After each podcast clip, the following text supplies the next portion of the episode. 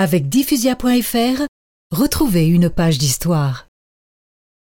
Henri IV, roi de France et de Navarre, nous te donnons l'absolution.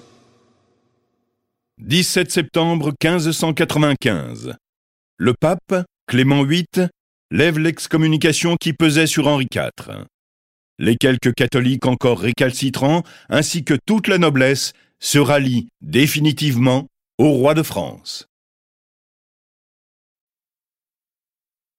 Nous, Henri IV, souverain très chrétien du royaume de France, ordonnons par cet édit que les protestants pourront dorénavant pratiquer librement leur culte.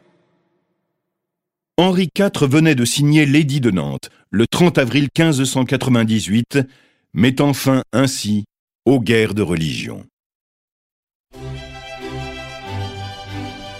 La France, grand pays catholique, accepte sur son sol les protestants et est enfin en paix.